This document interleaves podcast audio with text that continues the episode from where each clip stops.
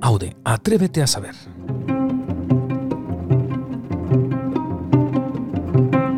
El programa para todas esas personas curiosas, con ganas de saber, de conocer, de aprender cosas que son nuevas y otras cosas que no son tan nuevas.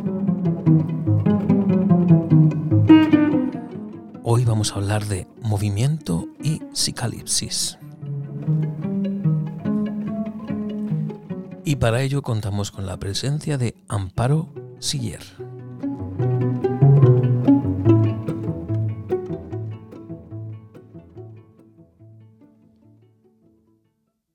Muy buenas, Amparo. Muy buenas, Mike. Yo siempre empiezo estos programas con la misma pregunta, pero hoy no voy a hacerlo. Fíjate tú por dónde.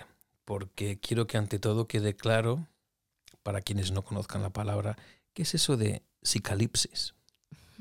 Buena pregunta. Yo creo que no lo sabía ni, ni, la propia persona que lo definió, que era Félix de que era un malagueño. Y bueno, para simplificar, podría ser em, todo lo, erótico, sin llegar a rozar lo pornográfico. Y él lo enmarcó dentro de, dentro de una promoción que hizo para, un, para unos libretos que tenía que se llamaban Mujeres Galantes. Y, y bueno, yo creo que el espíritu de esas mujeres era un espíritu muy libre heredado de, bueno, cogido más bien de las mujeres de francesas, eh, las gomeús y todo este tipo de mujeres que eran muy elásticas y que hacían unos bailes epilépticos bastante reconocibles por aquel momento. Y cuando vino a España, pues se tradujo pues en el cuplé, la psicalipsis y un montón de bailarinas que surgieron que, en realidad lo que eran eran mujeres bastante libres y una palabra que nos gusta utilizar muchísimo ahora, que es eh, mujeres muy empoderadas. Bien, pues ahora la pregunta de rigor. ¿Quién es Amparo? Amparo solamente es una persona bastante tímida, con muchos complejos y con un montón de problemas. Ahora, si hablamos de señorita Siller, que es mi personaje escénico, ahí te puedo decir que es justamente todo lo contrario. Es um, una mujer valiente, libre, psicalíptica del siglo XXI y mm, que juega mucho con el erotismo y que juega un montón pues los temas de movimiento, danza y una apasionada sobre todo de, de esos temas, del movimiento, de la danza y de todo con una conciencia muy plena. ¿Qué envidia la señorita Siller de Amparo? Pues yo creo que nada. Señorita Siller no le tiene envidia a Amparo.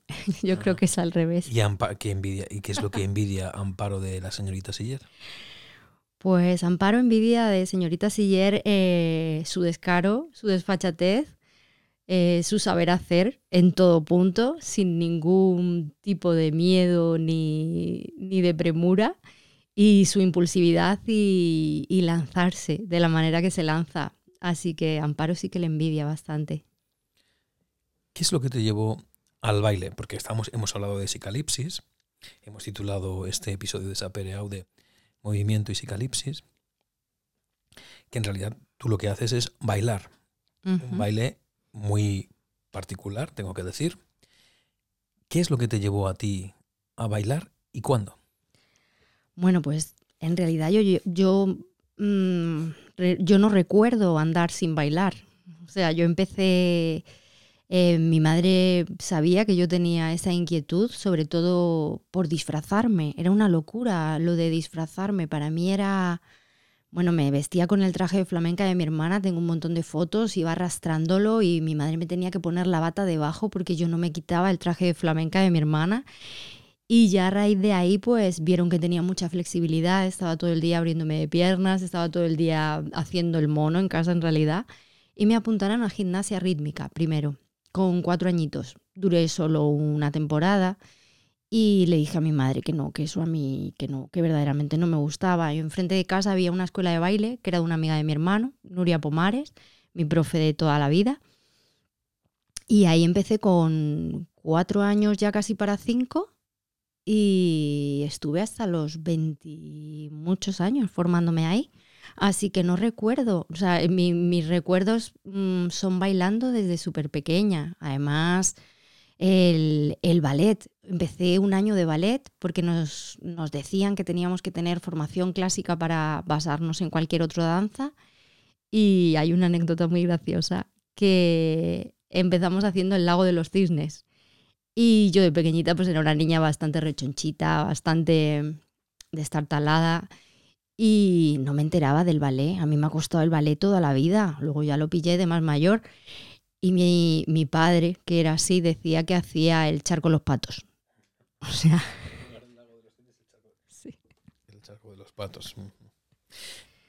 ¿Y qué es lo que te hace evolucionar de una formación en danza clásica, por así decirlo, a lo que actualmente se conoce como burlesque? Sí. Pues eso es una historia vital bastante importante, bastante poderosa. Es, fue para mí un punto de inflexión, fue para mí un, trauma muy grande. Con 29 años entré en el hospital, me, detectaron la enfermedad que tengo, que tengo Crohn, y estando en el, estando en el hospital, eh, estaba ingresada, pues llevaba ingresada unos días y yo no hacía nada más que pensar en plumas, en lentejuelas, en todo ese glamour que desprende el, burlesque, que yo había pues como dos o tres años anteriores, esto era 2010, desde el 2007-2008 yo estaba mirando hacia, hacia el burlesque porque me parecía algo muy libre, muy sin toda la rigidez de toda la academización clásica que tuve, que estudié danza española y me parecía una manera muy bonita de, poder llegar a, mi verdadera libertad como artista, ¿no? Entonces, en esa cama de hospital me, me dije una cosa que lo cuento siempre, dije, te vas a morir y no has hecho lo que quieres por gilipollas. sí, sí, así fue. Entonces, en cuanto me empecé a recuperar, Tardé un par de años porque fue bastante, fue bastante grave, me que perdí muchísimo peso y me quedé, me quedé bastante mal. Iba, eso sí, iba a mis clases de ballet con la vía puesta.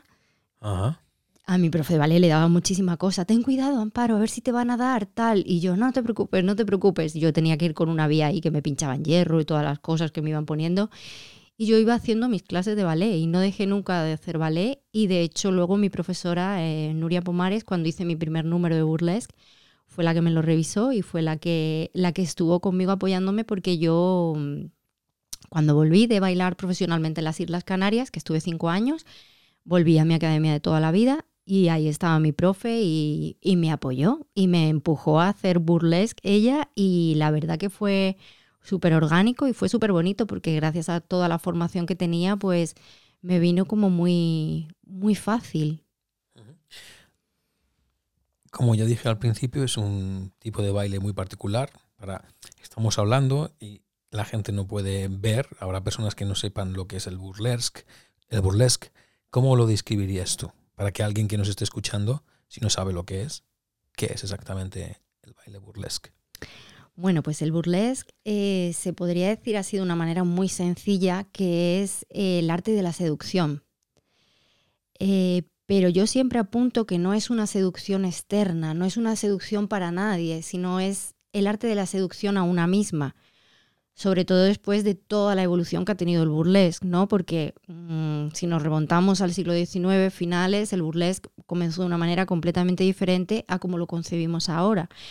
El burlesque en sus inicios en, pues en Inglaterra empezó con las rubias de Lydia Thompson, que luego se fueron a Estados Unidos y lo petaron allí, pero vamos, o sea, de una manera impresionante, que se mm, empezaron a copiarlas y prácticamente todos los espectáculos que había en Estados Unidos en teatros eran espectáculos de burlesque.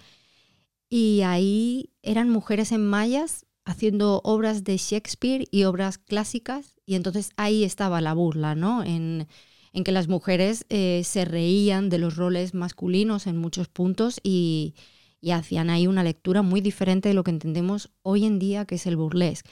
Entonces ha tenido una evolución muy grande. El burlesque que hacemos ahora tradicionalmente nosotras, pues se podría decir que es un burlesque heredado del burlesque americano y más concretamente heredado del neo-burlesque que surgió a partir de los años 90. En Estados Unidos también tuvo como un resurgir. El burlesque durante los años, pues no sé, 70, 80 tuvo ahí un poco de decadencia y luego en los años 90 como que empezó a surgir con figuras como Dirty Martini, Tiger James, Judy Atlas. Y nosotras ese es el burlesque que hacemos. Hacemos neo-burlesque y hemos cogido como esa tradición de estas mujeres que lo que hacen es sentirse cómodas encima de un escenario, eh, expresarse y relacionarse con su cuerpo de una manera completamente diferente a como nos tienen acostumbrados a relacionarnos, ¿no? Porque yo creo que el cuerpo es un elemento tabú, muy tabú, que lo tenemos bastante tapado, bastante reprimido. Y bueno, pues estas mujeres es justamente lo contrario. O sea, si veis a Dirty Martini, es una maravilla de señora, eh, con una talla importante, o sea, no es una señora de una talla 34. Y wow, cómo se mueve, o sea, qué libertad, qué mm, maravilla, qué, qué sensualidad, qué erotismo. Y te parecería complicado, ¿no? Que mm, por la tradición que tenemos y por la manera que tenemos de ver los cuerpos ahora y ese culto a la delgadez que, que unas personas con cuerpos no normativos hicieran lo que las artistas de burlesque hacemos, porque en un 80% somos gente con cuerpos no normativos. Y entonces, pues bueno, yo creo que eso es el burlesque.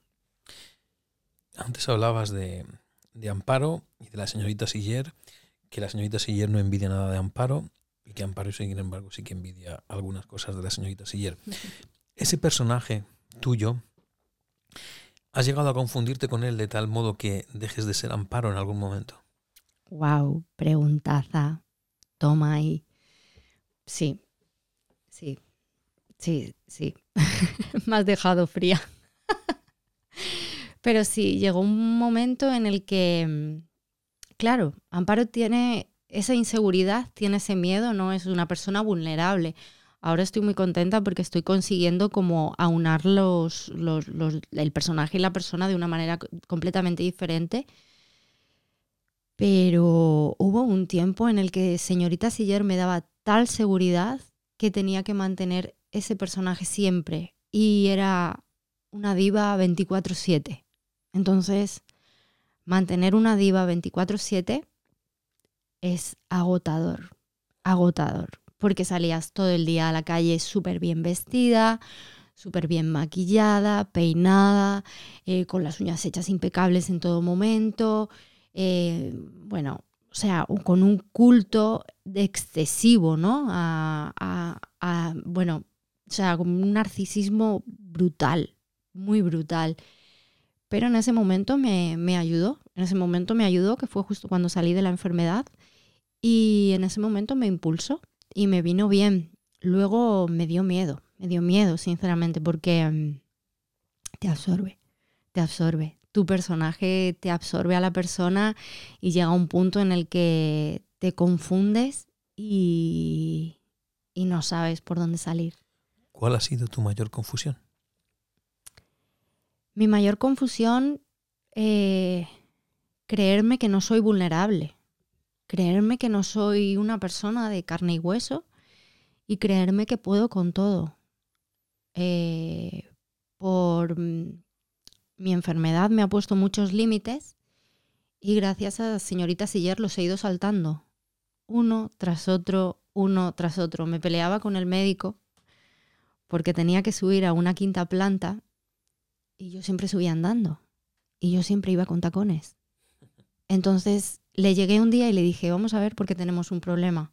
Me duelen las rodillas. Y me dijo, ya bueno, pero tú has visto los tacones que traes. Digo, sí.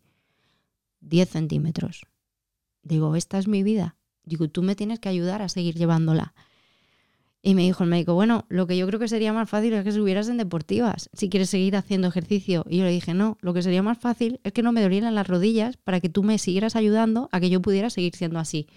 Entonces, ahí me di cuenta de que, y me dije a mí misma, afloja. afloja porque no puedes mantener una vida así, ¿no? Es muy cansado y más cuando te empieza a doler el cuerpo. ¿Qué tiene la señorita Siller que agradecer a Amparo? Todo, todo también, porque Amparo ha sido quien la ha dejado salir. Si Amparo no la hubiera mm, creado, porque en realidad toda la creatividad, toda la imaginación y todo eh, y toda la historia que hay detrás de, de señorita Siller, ¿no? Desde el nombre, que es una burla en sí mismo, señorita. O sea, cuando, cuando me llamé señorita tenía ya 31 años y no era una señorita, porque lo que yo me dedicaba a hacer no era de señoritas. Yo estaba haciendo burlesque, estaba empoderándome con mi cuerpo, estaba enseñándolo sin ningún tipo de problema. Y eso no lo hacían las señoritas. O sea, si tú buscas la descripción de señorita, yo creo que es algo completamente contrario a lo que yo he hecho. Entonces, eso fue una genialidad de Amparo. Eso fue una genialidad de Amparo sacar ahí la burla, incluso hasta en su nombre, ¿no? Entonces, señorita Siller se lo debe todo, porque señorita Siller es lo que es gracias a Amparo, es una creación de ella. ¿Te has encontrado alguna vez? Yo te he visto bailar par de ocasiones. Y es muy, yo creo que es muy difícil que alguien que te vea bailar, en concreto me voy a referir al público masculino, no se haga, no se haga una idea de ti que puede ser equivocada. Ha habido muchas personas, en este caso, ha habido muchos hombres que se han acercado a ti pensando que eras algo que realmente no eres. Sí, algunos, pero, pero bueno, mm, yo creo que ahí mi actitud da, no da ninguna confusión. Entonces, yo soy lo que soy encima del escenario y hago lo que hago encima del escenario y lo hago como artista y lo hago por mí y para mí lo primero y a pesar de que mm, la gente se pueda creer otra cosa o que pueda destilar algo distinto, eh, en cuanto me bajo al escenario y en cuanto Amparo coge las riendas, eh, no hay ninguna confusión. Mis miradas. Yo Doy, fe, de ello, además que tengo que decir, no sé si te va a gustar lo que voy a decir, pero bueno, lo voy a decir, que eres un poco cultureta. bueno. O sea, tú, eh, quiero decir, Amparo es muy, un poco así decirlo? Amparo no tiene nada que ver con la señorita Siller. No sé qué opinas. No sé si, tú estás de acuerdo con lo que acabo de decir o no. Em, eh, bueno, eh, eh, cultureta aquí en Amparo, ¿no? Amparo, Amparo, sí. bueno, no sabría yo si decirte cultureta o, o, si decirte inquieta, ¿no? Soy, soy una persona que tiene mucha inquietud y que le gusta saber lo que hace y por qué lo hace. Em, yo, por ejemplo, empecé a hacer burlesque flamenco porque tuve ahí un impulso y luego he encontrado el hilo conductor de todo eso, pero porque soy inquieta y porque yo creo que lo que las personas nos, nos nace y nos surge por hacer en un momento determinado tiene su raíz en algún sitio, ¿no? entonces, ¿qué mejor manera de conocerlo que investigando, que sabiendo de dónde viene? Entonces, yo he encontrado a mis ancestras, yo he encontrado a mis, mis antecesoras que podrían ser, bueno, que podrían ser, ¿no? Que son eh, La Valiente, una bailadora de, de, precisamente de la segunda mitad del siglo XIX, que confluyó con eh, espectáculos de burlesque. Entonces La Valiente hacía un número de torera, porque su sueño en España era ser torera, pero estaba súper mal visto. Entonces. más todavía. Hombre, en esa época, 1800, estamos hablando, 1870 y poco o por ahí. Entonces ella empezó a bailar en cafés cantantes, era de Málaga, y mm, un ojeador la vio y la llevó y la llevó a Estados Unidos. Y en Estados Unidos ella vio a esas señoras vistiéndose para hacer obras de Shakespeare de señores y dijo, ¿y yo que quiero ser torero? Digo, ¿qué, dijo, ¿qué hago aquí? Y se vistió de torero y ella bailaba de torero y tenía incluso un toro de mentira eh, al cual le hacía todas las suertes. Y eso es lo que me parece interesante, porque yo he querido mezclar burlesque flamenco y sigo haciéndolo así, venga, sin ton ni son. No, yo creo que todo tiene, todo tiene un más allá. Luego también em, la primera mujer que salió en una grabación de vídeo, que se ha comprobado hace, en el 2010 o así, creo que se comprobó, era una española. Y era una española y era eh, Carmencita Doucet. O sea, era una española que la filmaron los hermanos Lumière en 1890 y algo. Y, y era una española bailando flamenco. O sea, y esa señora bailaba también en espectáculos de burlesque, porque eran como un poco más, así se podría decir, espectáculos de variedades allí. Y yo vengo de ahí. ¿Y cómo no lo voy a saber? No es que sea cultureta, es que soy inquieta. Yo sé que lo que yo hago me viene de algún lado. ¿Qué tendrías que decir a todas estas personas que piensan que eso de el burlesque es algo de personas mayores y de otra época?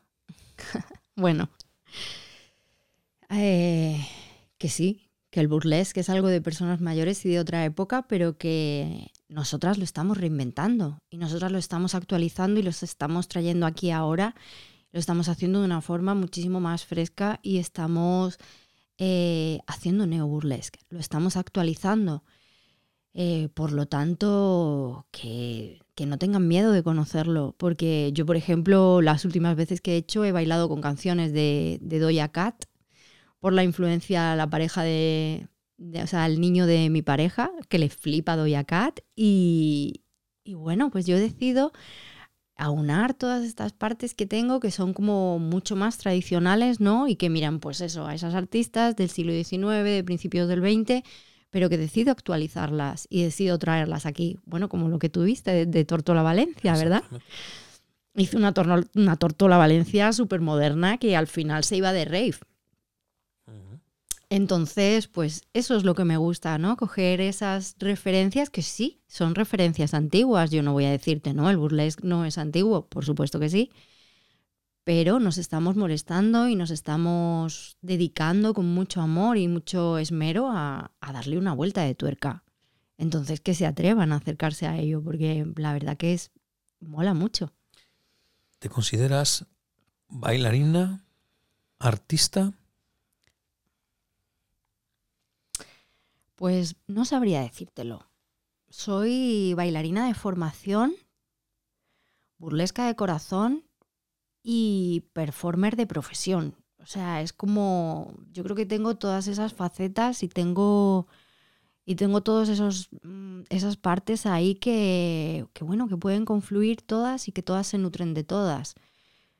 Pero sí, soy bailarina, no dejaré de, ser bailarina, soy burlesca, soy una apasionada del movimiento y es que me, resulta tan difícil encasillarme también porque como soy tan ecléctica que hago. Que hago cosas tan raras y tan dispares ¿no? en, en un punto entre, entre ellas, pues sí, soy bailarina. ¿Qué es lo más raro que hayas hecho? Wow. Lo más raro.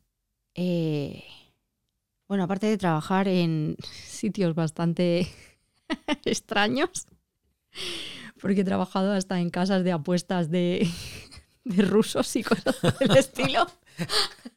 aparte de esas cosas, que me tengo unas fotos monísimas en una, en una mesa de estas de De- de apuestas. la ruleta rusa. Sí, tengo, tengo unas fotos lindísimas. Aparte de eso, he hecho performance extrañas. He hecho performance que no sabía dónde me querían llevar y me he pintado todo el cuerpo.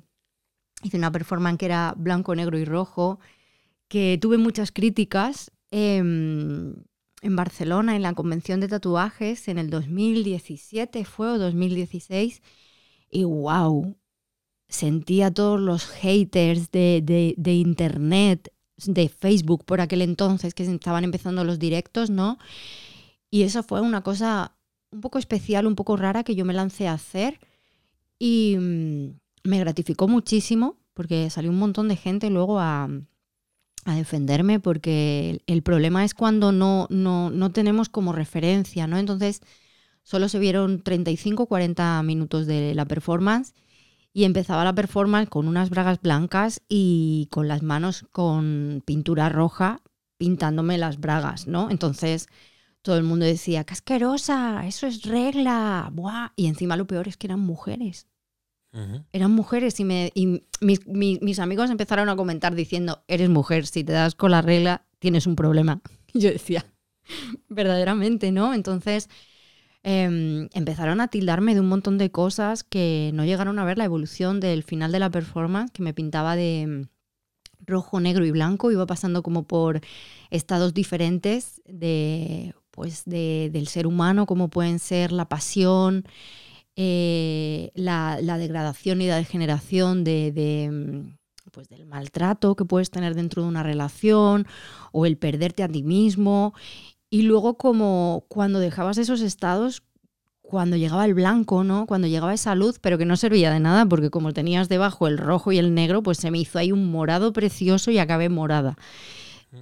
Entonces, esa performance yo creo que ha sido una de las cosas más potentes estéticamente que he hecho.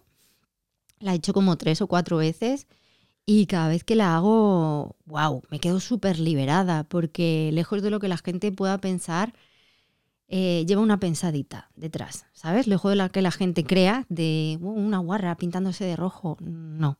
O sea, es una persona con bastante conciencia que, que merecería la pena que tú te molestaras un poco en, ver un poco más, más allá solo de, esa estética tan estrambótica y tan extraña, ¿no? Porque choca mucho, la verdad que choca. Decías antes que la señorita Siller es una mujer empoderada. Amparo, ¿se ha sentido alguna vez maltratada? Muchísimo, muchas veces, muchas veces. Me he dejado maltratar. Me he dejado maltratar por falta de seguridad en mí misma y porque me creía que no valía lo que valgo. Entonces, sí, me han maltratado. Me han maltratado, pero, pero porque en todo punto a mí se me, se me fue de las manos también. Eh, no he tenido una educación muy, muy férrea con el tema de la danza.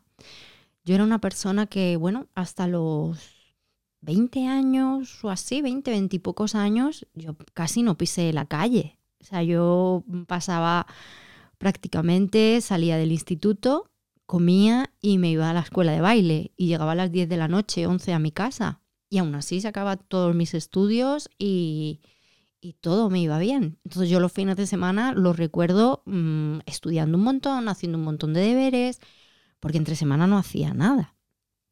Entonces eh, cuando salí al mundo, estaba muy pez.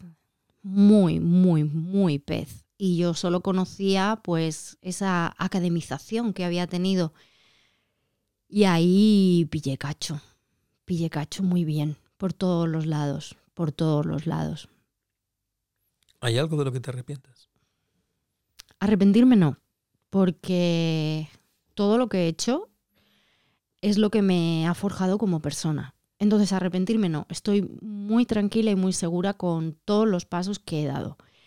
Sí que es verdad que he tenido miedo, he tenido miedo, eso sí, he tenido miedo, muchas cosas de las que he hecho. Tuve ahí unos flirteos importantes con las drogas, justo cuando, cuando salí de, pues de todos estos temas. Además, eh, dio la casualidad bueno, de que murió mi padre entonces ya fue como el caldo de cultivo perfecto. Y me sentí eso, me sentí súper vulnerable y ahí, wow, menudo aprendizaje. Acabas de mencionar a tu padre. ¿Qué, han representado tus padres en Señorita Siller? Pues mis padres en Señorita Siller mucho. De hecho, Siller es el apellido de mi madre. Y mi padre, pues eh, mi padre es que era señorita Siller. Mi padre era un performer. Si tú llegas a conocer a mi padre, o sea, era el primero en estar de marcha. Mi padre me decía de pequeña niña, dame una falda de flamenca. Y yo, papá, pero ¿de dónde vas? Que no te vale, da igual, me la remango así. Se cogía mi padre la falda de flamenca, una caña y se iba a tocar y a bailar sevillanas por ahí con todo el mundo. O sea, pero esa es una, pero es que se vestía de prostituta. Se vestía de prostituta y literal, y me acuerdo un año que se vistió, que, se ponía zapatos de tacón y todo, porque llevaba los zapatos de, una, una amiga de, él, una amiga muy íntima, que a día de hoy la quiero un montón, Ana, sigo teniendo contacto con ella.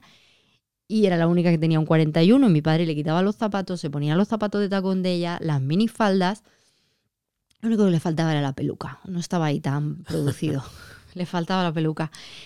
Y el marido de Ana eh, trabajaba en Marruecos y se había comprado un traje de, de- pues un traje de berber de allí de y se y se puso el traje y mi padre iba como como de decía que era la mantenida del jeque o sea o sea no no te lo crees o sea y todo el mundo, sí, sí, este cabrón es el Higinio, pero el hijo puta que va de moro, ¿quién es?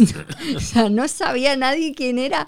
Y entonces mi padre de señorita Siller, o sea, yo creo que ha sido, o sea, ha sido mi máximo mm, exponente, ¿sabes? Para, o sea, es todo. Señorita Siller, el exhibicionismo, las ganas de mamarracheo, la, la, la, la forma de subirme a un escenario sin pudor ni prejuicios. Eso era mi padre.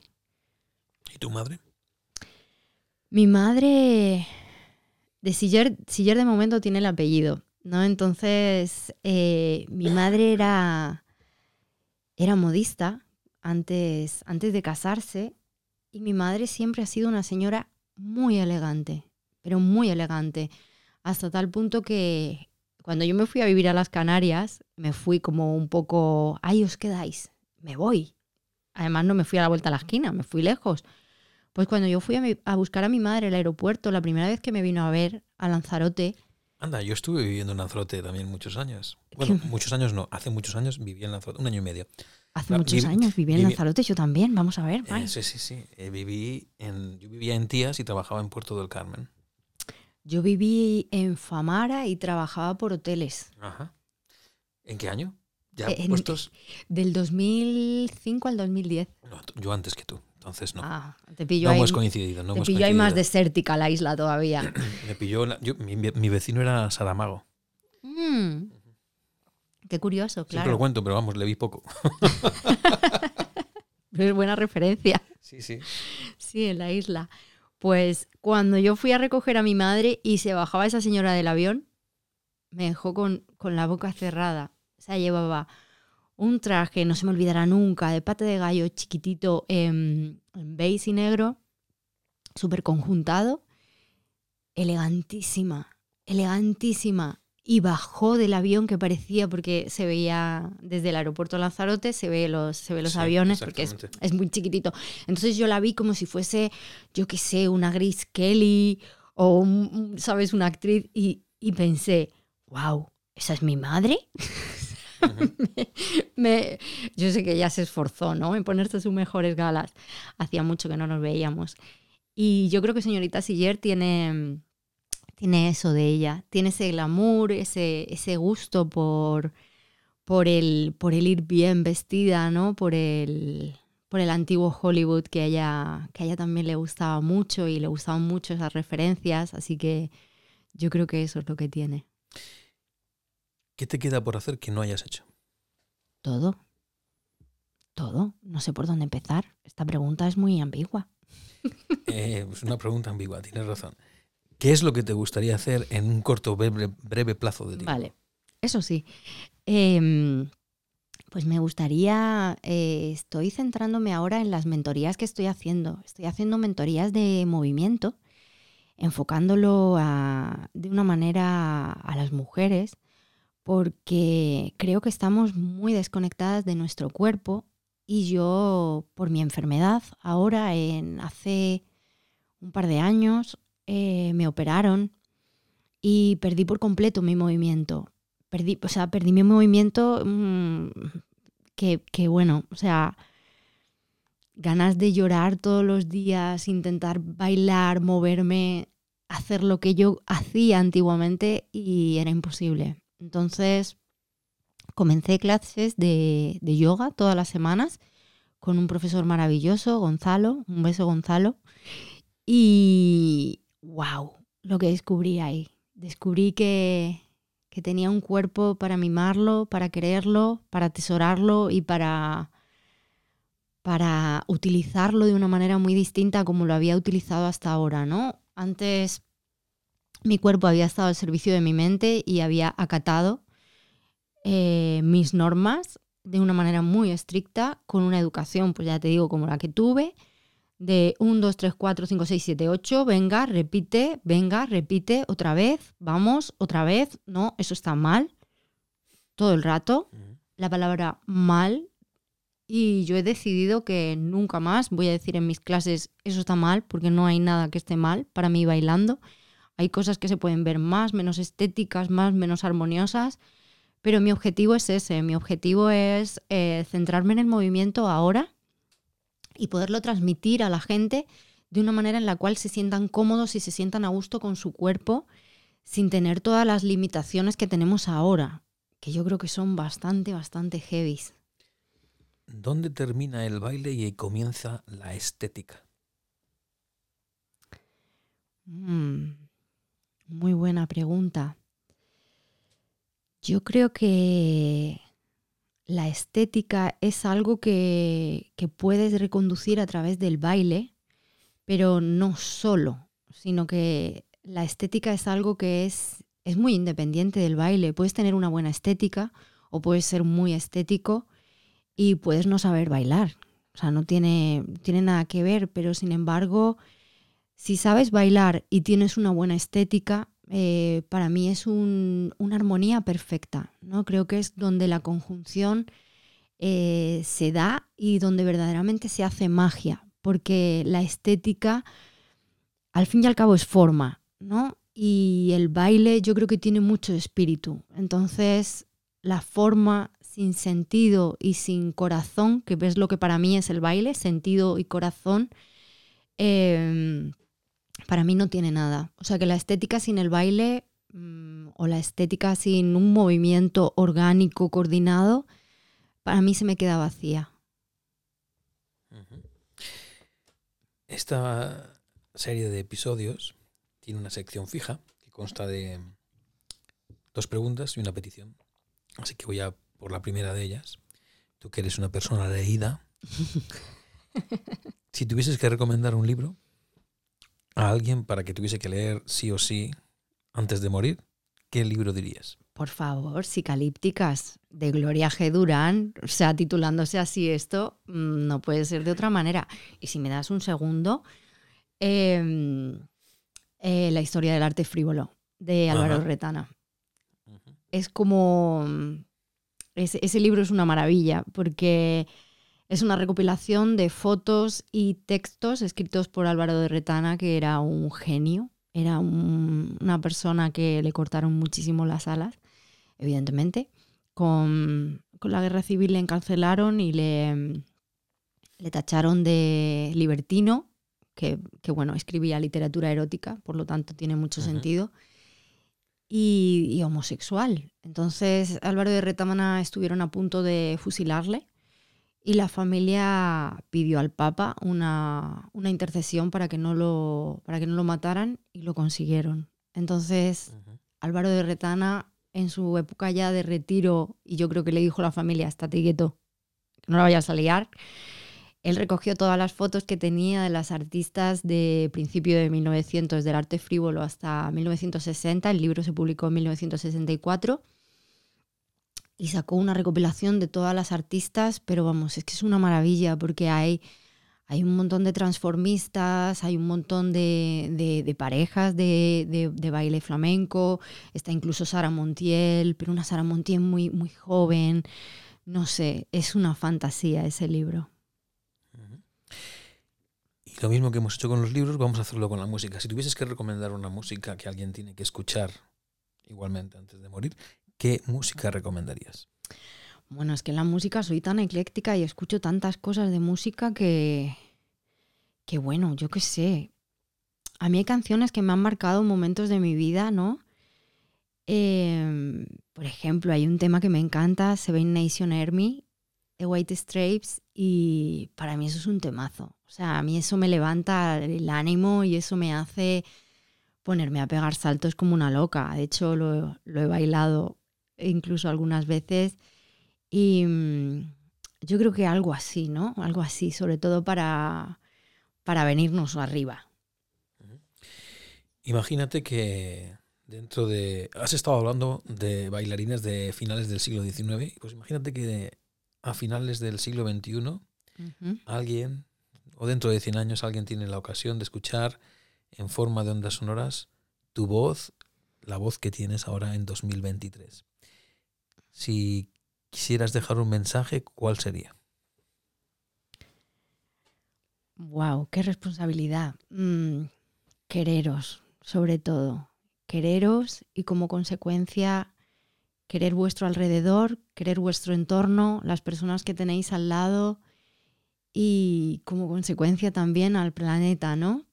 Nos vamos a la porra, como no pongamos un poco más de atención, un poco más de mimo y un poco más de estima en todo lo que estamos haciendo. Así que yo creo que, que, el, eh, que el, quererse y el extender como el amor, ¿no? Sería una máxima para, para decirle a alguien dentro de 100 años. Antes hablabas de, de la frivolidad. ¿Se, puede ser bailarina de burlesque sin ser frívola? Sí, sí, se puede. De hecho, de hecho, bueno, hay, hay propuestas de burlesque en las cuales no, no te tienes por qué eh, desnudar del todo, ¿no? Ni, ni entrar en esas dinámicas un poco más Em, pues entrando en el destape y demás. Puedes hacer un burlesque cómico muy, muy gracioso metiéndolo por otro, por otro lado, pero ahora que lo estoy pensando, como soy la reina de las contradicciones, yo creo que no. Me encanta contradecirme.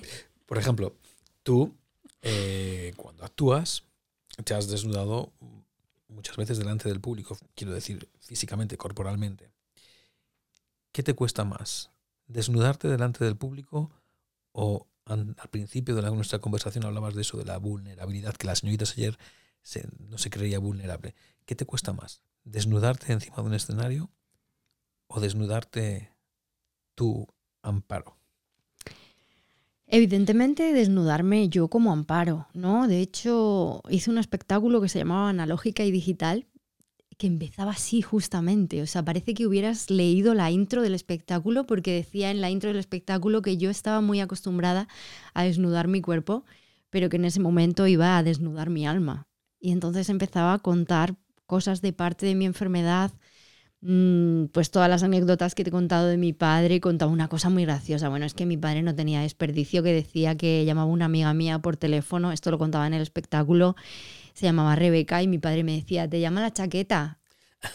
Y yo, papá, como que me llama chaqueta, ¿quién es chaqueta? Y me dice, tu amiga. Y yo lo cogía, qué gracioso tu padre, ¿no? Me decía mi amiga. Y yo, joder, qué vergüenza, papá, ¿sabes? Entonces, desnudar esa parte de mí y y tener la sinceridad que tengo ahora, cuando estaba enmarcada y embarcada en Señorita Siller tan tanto, era muy difícil. Ahora no, ahora estoy muy contenta porque es como que Amparo sale cada vez más, más espontáneamente y, y wow, me gusta un montón, es muy divertida. Y por último, si tuvieses que describirte con tres palabras, ¿qué tres palabras utilizarías? Jope. Psicalíptica, por supuesto, eso no puede faltar. Eh, danzarina y, y no sé qué decir como tercera, y vulnerable. Pues, Amparo, te agradezco mucho que hayas querido participar en la serie de Sapere Aude. Gracias. Ya sabemos muchos que es. Nos hemos familiarizado con esa palabra psicalíptico, que no es tan habitual. Y creo que hemos podido saber un poco más de lo que es el, baile que tú haces, que es el baile burlesque, y sobre todo conocerte. Así que quienes quieran saber de ti, que, que se metan en redes sociales y busquen la señorita Siller. Y cuando te vean, que pregunten por Amparo. Muchas, gracias. a ti, May.